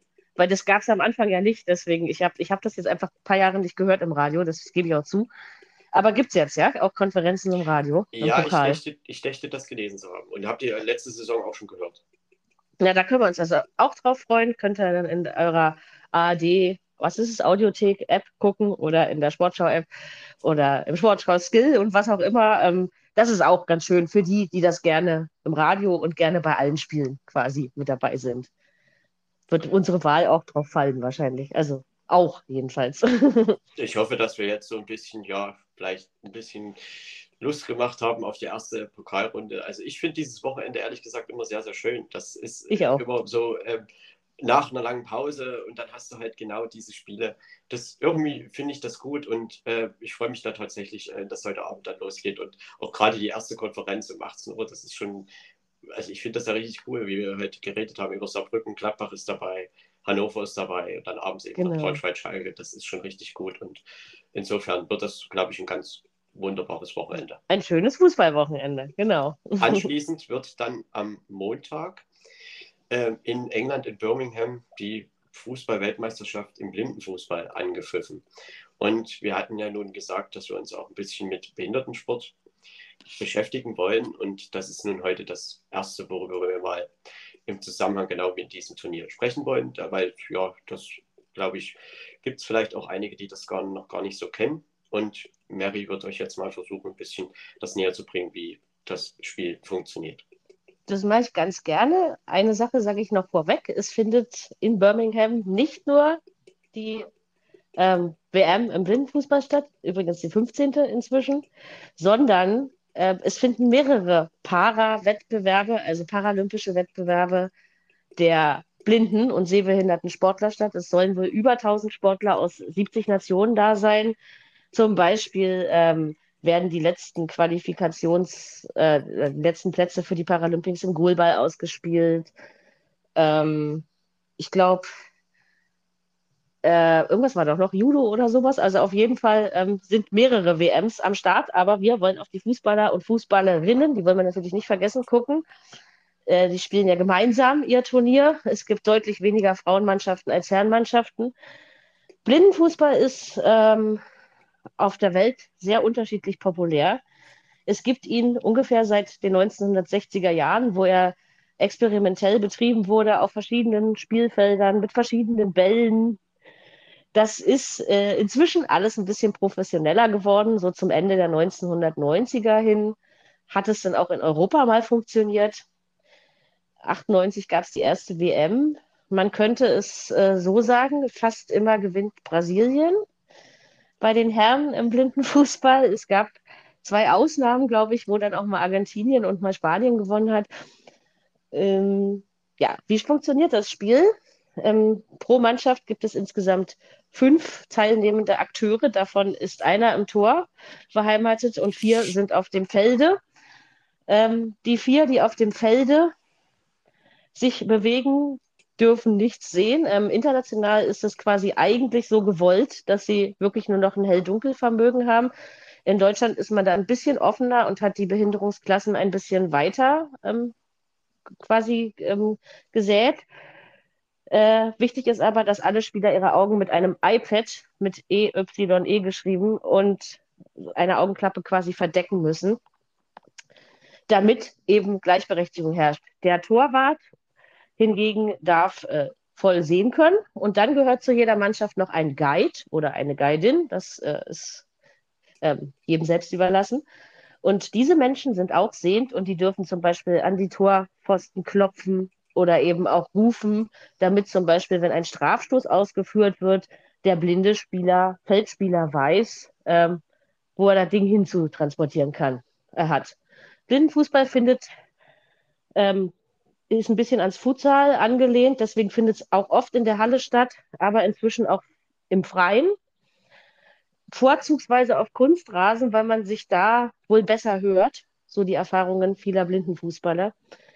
Das Spielfeld ist 20 mal 40 Meter groß.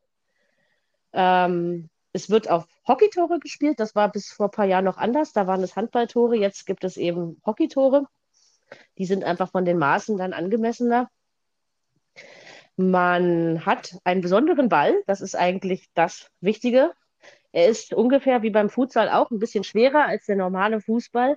Und es sind im Inneren Metallplättchen eingenäht und kleine, die machen kleine rasselnde Geräusche, damit eben die Spieler hören, ähm, ja, wo sich der Ball befindet.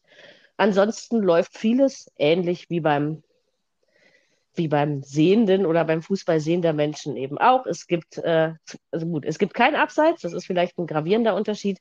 Es gibt aber eben auch Fouls, das ist ein bisschen anders. Es gibt, also jeder Spieler kann einzeln Fouls begehen. Diese werden alle zu Mannschaftsfouls zusammengezählt.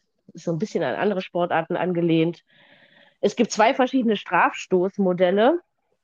Ne, wenn zum Beispiel die Mannschaftsfoulgrenze erreicht ist, gibt es einen Strafstoß, der nennt sich Double Penalty aus acht Metern. Bei gewöhnlichen Fouls wie eben Festhalten, Trikotgezerre, ähm, gibt es sechs Meter, also einen, einen Strafstoß aus sechs Metern. Ohne Videobeweis. Äh, ohne Videobeweis, aber dafür äh, ist das, ich weiß ja nicht, ob du schon mal Blindenfußball irgendwie verfolgt hast, also zumindest eine Übertragung oder so. Ja, das schon. Ähm, ja. Die Schiedsrichter sind ja sehr nah an den Spielern. Also die reden ja auch mit denen. Ne? Also die rennen mit. Die, die Schiedsrichter sind äh, theoretisch genauso sportlich wie die Sportler selbst. Genau, den Sechsmeter gibt es übrigens auch, wenn man ein ganz wichtiges Kommando vergisst, nämlich Voy. Voy ist Spanisch und heißt so viel wie ich komme. Und das musst du sagen, wenn du dich auf den ballführenden Spieler zubewegst und quasi äh, so drei, drei Meter davon entfernt bist. Wenn du es zu leise sagst oder zu laut oder gar nicht, wird es halt als Foul gewertet. Als dein ein, eigenes Foul, geht aber auf die Teamfoul-Grenze. Ähm, Blindenfußball geht in der Regel, das ist mit der, mit der Länge des Spiels, das wird sehr unterschiedlich gehandhabt. In Deutschland ist es zum Beispiel so, dass es zwei Halbzeiten a 20 Minuten gibt. Dazwischen gibt es eine zehnminütige Pause. Aber wer jetzt Blindenfußball nicht kennt, glaubt man nicht, dass so ein Spiel nur 40 Minuten geht. Das kann mitunter schon mal 60, 70, 80 Minuten dauern, was eben auch daran liegt, dass, ähm, wenn der Ball ruht, die Zeit auch angehalten wird. Ne? Das, ähm, das ist eben in diesem Sport so. Es hat aber in Sachen Spannung eine ganze, ganze Menge zu bieten. Ich selbst bin, ich glaube, 2015 zum Blindenfußballfan geworden, als im Rahmen des DFB-Pokal Finals der erste Blindenfußballspieltag in Berlin stattgefunden hat. Das hatte zur Folge, dass man in so einem Nebenpark des Olympiastadions gespielt hat und tausend Leute in Deutschland beim Blindenfußball hatte. Gab es davor nicht und danach leider auch nicht. Ähm, wenn die 30, 40 Zuschauer hinkriegen, dann sind sie schon zufrieden. Das ist, leider ist das wirklich so. Es hat auch keine mediale Präsenz. Die kriegen auch kein Geld dafür. Ne? Ähm, aber eins muss man schon sagen, auch in Deutschland haben sich, da wird übrigens seit 2006 dieser Sport auf professioneller Ebene betrieben. Am Anfang hießen die Meister immer Marburg oder Stuttgart. St. Pauli läuft in den Rang ab, ist übrigens im Blindenfußball tatsächlich, auch wenn es die Hertha da auch gibt, aber ich bin da Pauli-Fan. Wahrscheinlich, weil ich damit so eingestiegen bin. Äh, es wird in Deutschland immer professioneller. Seit 2006 ist da doch eine Menge passiert. Ähm, aber viel mediale Öffentlichkeit gibt es nicht. Wir erinnern uns aber, glaube ich, Marco, daran erinnerst du dich wahrscheinlich auch, ne, an diesen einen ähm, Spieler von St. Pauli, der es da bis ins Tor des Monats geschafft hat in der Sportschau. Ja, ne? Das war ähm, im ZDF, im Sportstudio. Achso, da war es, genau. Da, das war auch ein Tor. Ja, das war wunderschön. Und ich meine, diese mediale Präsenz, da, da, sprichst du ja was an, was eigentlich ja sehr wichtig wäre. Und es ist natürlich schon schwer, dass jetzt, wenn man jetzt damit nichts zu tun hat, darüber irgendwas zu finden und äh, letztendlich auch diese Sachen zu verfolgen. Also ich meine, ich konnte mir das früher nie so richtig vorstellen, wie das überhaupt funktionieren soll. Und mhm. dann habe ich halt mal, ja, schon versucht, da mal ein bisschen reinzuhören. Also es gibt ja dann doch irgendwie. Äh, äh Na, die Bundesliga kannst du komplett hören. Und, also, und ne? das, also ich, ich finde das schon nicht uninteressant. Und ich glaube auch, zur Weltmeisterschaft wird es von den deutschen Spielen wird's Übertragungen geben, oder? Denke ich mal. Das äh, habe ich zumindest so auf der Webseite gelesen, äh, kann ich sagen, www.blindenfußball.net. äh, Fußball mit Doppel-S und alles in einem Wort. Da steht zumindest auf der Webseite, da könnt ihr euch dann auch über aktuelle Ergebnisse informieren, dass es einen Livestream zu den deutschen Spielen geben wird. Also das denke ich, wenigstens das sollte doch klappen. Also sie spielen nächsten Dienstag, Donnerstag und Samstag. Einmal Genau, die in der 16.30 und dann zweimal 18.30 Also das Genau. wären die Vorrundenspiele. Naja, und letztendlich, ja, wie sagte man so schön, es wäre schön, wenn wir in Paralympics kommen würden, in Paris nächstes Jahr. Das wird schwer äh, mit der Gruppe, in der wir uns befinden, weil ähm, bloß Glück hatte die deutsche Blindenfußballnationalmannschaft der Herren in diesem Jahr nicht.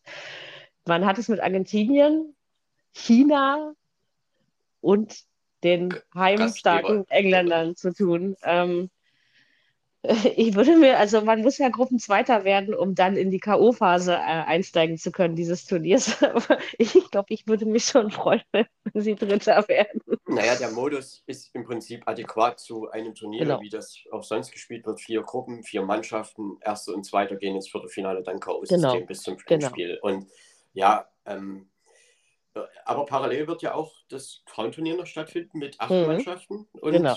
da sind unsere deutschen Mädels auch dabei. Ja, war das habe Ja, ich doch sind sie, richtig, sie sind richtig. auf jeden Fall auch dabei, natürlich. Und das ist in Deutschland eher eine Seltenheit, weil ähm, bei uns ist es ja in der Liga so, dass es quasi mixed ist, ne? Ähm, dass Frauen und Männer zusammen in den Mannschaften spielen.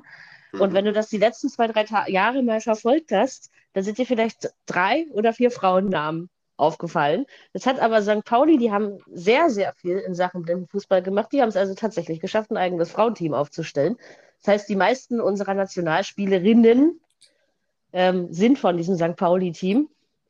Ähm, also es wird, also auch die Frauen, also hätte ich gar nicht gedacht, weil ich fand dieses Mix-Konzept, das hat sich auch nicht gebissen jetzt, also ich meine mit, mit körperlichen Voraussetzungen und so, ne? Ähm, das hat wirklich funktioniert, aber ich finde es auch okay.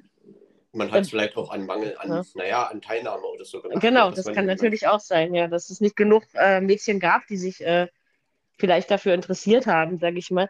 Und wie gesagt, letztes Jahr bei der EM, ja gut, da gab es dann zwei Spiele gegen England und dann haben die Frauen das Ding gewonnen. also das, das war kein Modus, wenn du das äh, so. Das ist jetzt bei dieser WM tatsächlich äh, doch ein bisschen anders. Ne? Ähm, man hat doch wenigstens mal einen Gegner mehr. Da kann ich aber die Chancen tatsächlich nicht wirklich ausrechnen, weil ich mich mit anderen Frauenteams auf der Welt tatsächlich überhaupt nicht auskenne. Ich bin gespannt, das werde ich in diesem Turnier auf jeden Fall verfolgen.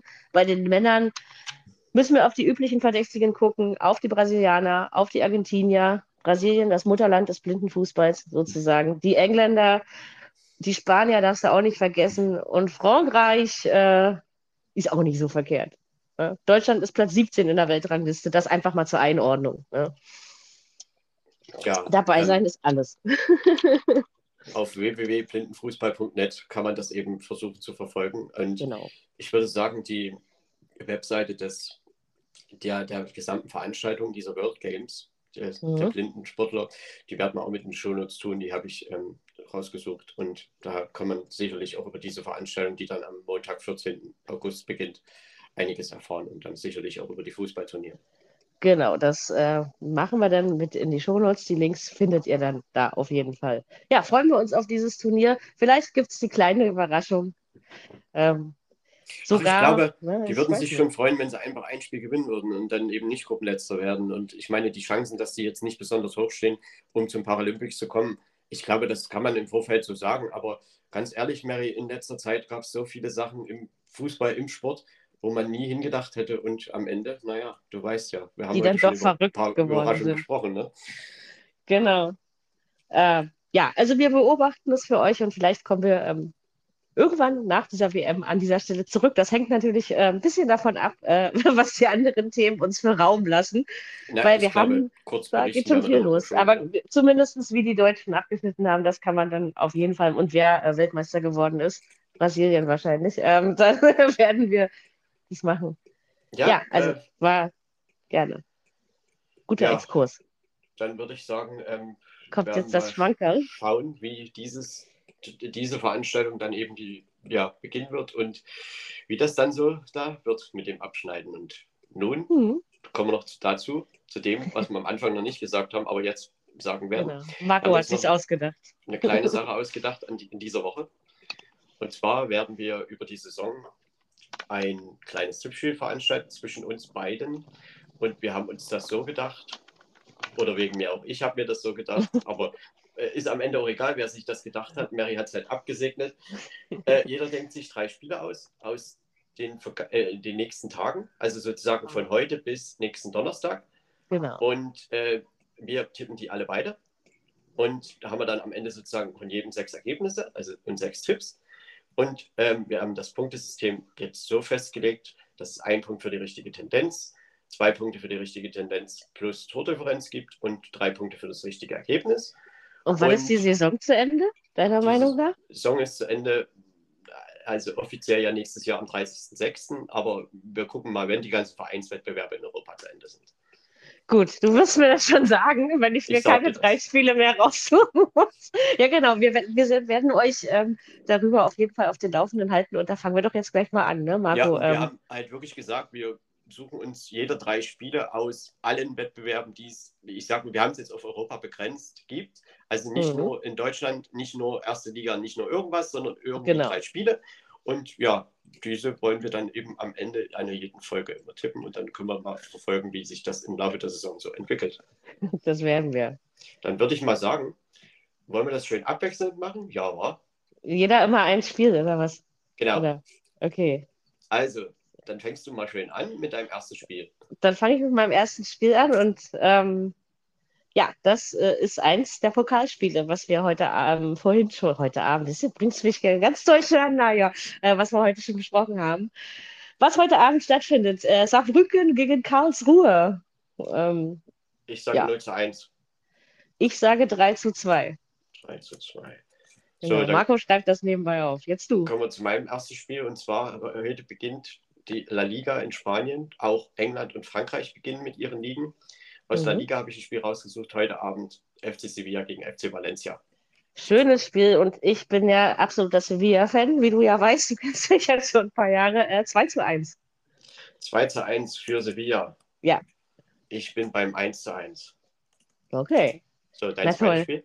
Wir müssen uns ja unterscheiden. Genau, das, die Frauen-WM. Morgen eins der beiden Viertelfinals, was noch aussteht. England gegen Kolumbien.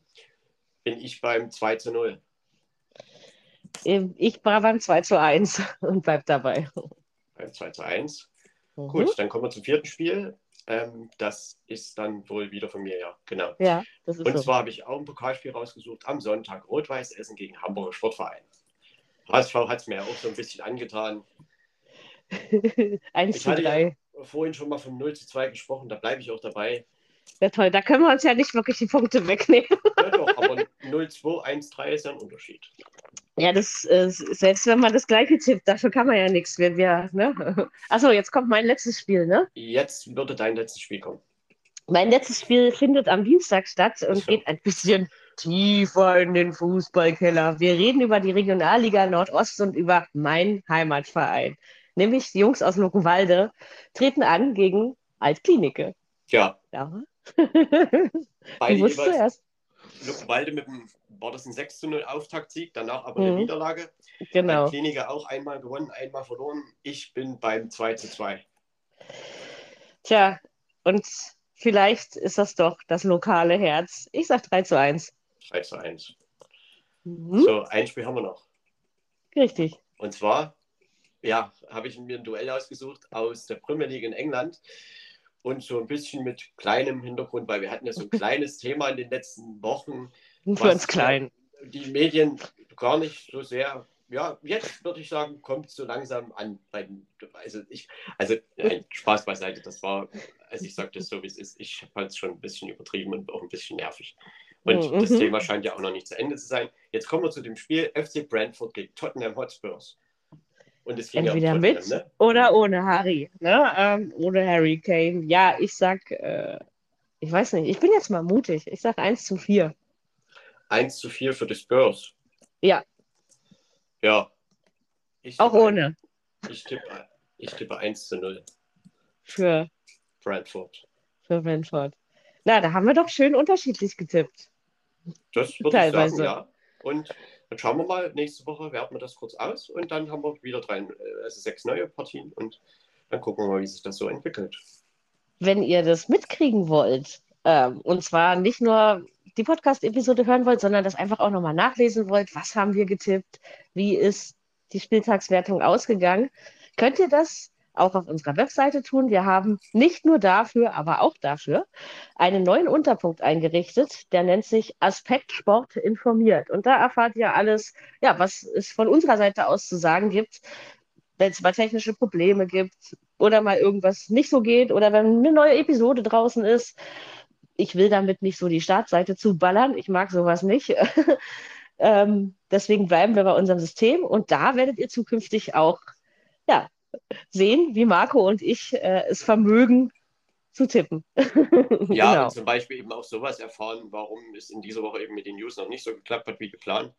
Genau. Äh, das, sowas wird dann halt da draufstehen und das wollen wir dann eben dort veröffentlichen, dass das alle so ein bisschen informiert bleiben und so kann man ja dann am Ende vielleicht auch irgendwie in Kontakt kommen. Genau. Ja, bleibt ja gar nicht mehr so viel. Wir erinnern euch gerne nochmal dran, ähm, dass ihr mitmachen könnt bei Aspekt Sport. Und zwar, indem ihr ein Wunschthema vorschlagt. Entsprechenden Punkt findet ihr auf der Webseite. Kann ein Thema sein, was euch einfach schon immer mal interessiert hat. Oh, das wollte ich doch schon immer mal wissen. Wie geht das? Was passiert da? Dann setzen der Marco und ich uns hin und recherchieren das. Vielleicht ist es aber auch ein Thema, in dem ihr euch so gut auskennt, dass ihr einfach mal mit uns beiden in einem Podcast darüber sprechen wollt. Dann könnt ihr das auf jeden Fall auch sehr gerne ähm, ja, über dieses Formular kundtun. Und ansonsten wäre es noch schön, wenn ihr uns so ein bisschen bewerten würdet, ähm, so dass wir da vielleicht auch dahingehend mal ein bisschen, ja, auch äh, gerne auch Kommentare schreiben äh, und überhaupt irgendwie mit uns in Verbindung treten, denn ich denke nur aus vielleicht Kritik, aber eben auch überhaupt Kommentaren und Kommunikation kann man ja lernen. Und insofern, äh, wir wollen das halt versuchen, so ein bisschen aufzubauen und dann schauen wir mal, wie das eben weitergeht, wo uns dann die nächste Sportwoche hinführen wird. Und dann würde ich mhm. sagen, ja, wir wünschen euch ein schönes Wochenende und tolle äh, Sportveranstaltungen jetzt ähm, in den kommenden Tagen. Und dann schauen wir mal, was wir in der nächsten Woche für euch haben werden.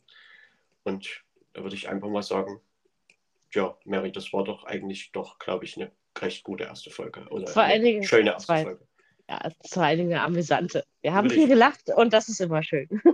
genau, so sieht das aus. In diesem und Sinne. Alles Gute, bis nächste Woche. Tschüss. Auf Wiederhören.